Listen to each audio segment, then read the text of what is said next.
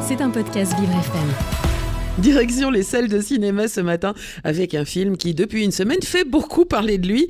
Le phénomène Creed 3 est en train de rendre fou son public. Si le film parle de boxe, les combats se sont prolongés dans beaucoup de salles avec des bagarres qui éclatent entre spectateurs, Jérémy? Oui, visiblement, la suite indirecte des aventures de Rocky donne des idées à certains. Alors, si le troisième épisode des aventures d'Adonis Creed, hein, le fils d'Apollo Creed, cartonne au box-office, il est surtout en train de devenir le cauchemar des gérants de cinéma Saint-Étienne, Charleville-Mézières, Thionville ou Ivry-sur-Seine, toutes ces villes ont le même point commun. Les gens se sont battus pendant la séance. Des dizaines de vidéos de séries se circulent sur les réseaux sociaux et les images sont assez impressionnantes. Les salles sont saccagées, les agents de sécurité blessés et dans certains cinémas, la police a dû intervenir. Tout ça parfois devant des enfants et des parents complètement désabusés. Résultat, des dizaines de salles jettent l'éponge et déprogramment le long métrage.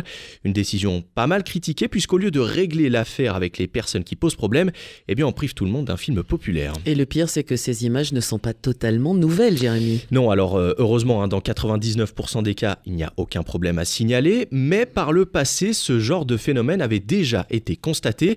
Il y a deux ans, à Saint-Étienne, toujours pour la projection de Fast and Furious 9, un employé avait été gravement blessé à la tête en voulant ramener le calme. Pour autant, la Fédération nationale du cinéma français ne se dit pas forcément inquiète. La Précise que sur les 20 000 séances quotidiennes en France, 2500 sont consacrées à Creed et sur toutes ces séances, on recense simplement, enfin seulement une trentaine de débordements. C'est déjà quand même trop.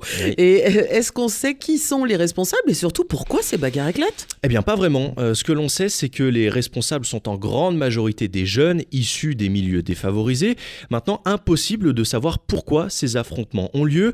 Est-ce que des bandes rivales se donnent rendez-vous en salle en espérant que le film les galvanise avant la est-ce que ce sont juste des incivilités qui dérapent ou simplement un film de boxe qui donne des pulsions et des envies de se tester? Le mystère est total et les enquêtes ouvertes devraient nous éclairer prochainement sur ce point.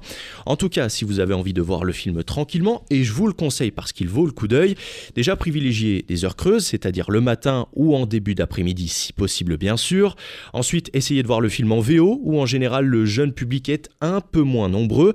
Et puis maintenant, avec les applications comme Allociné, il est possible de voir si la salle est déjà bien remplie ou non.